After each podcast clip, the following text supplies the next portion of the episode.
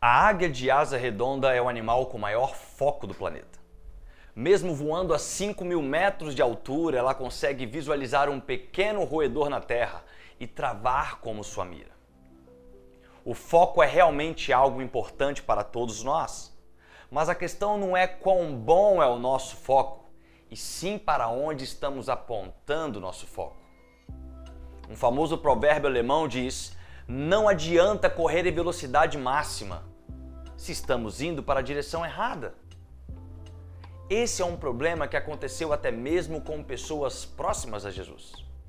Tiago, por exemplo, que era irmão de Jesus, só percebeu quem era Jesus de fato após a sua ressurreição.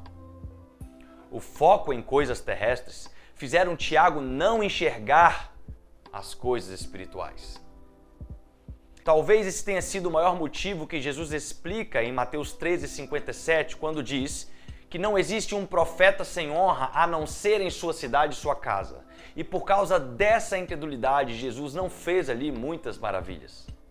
Judas Iscariotes estava tão focado em roubar o dinheiro da bolsa que administrava para Jesus, que seu foco foi substituído daquele que é o dono do ouro e da prata para vender Jesus por 30 moedas de prata.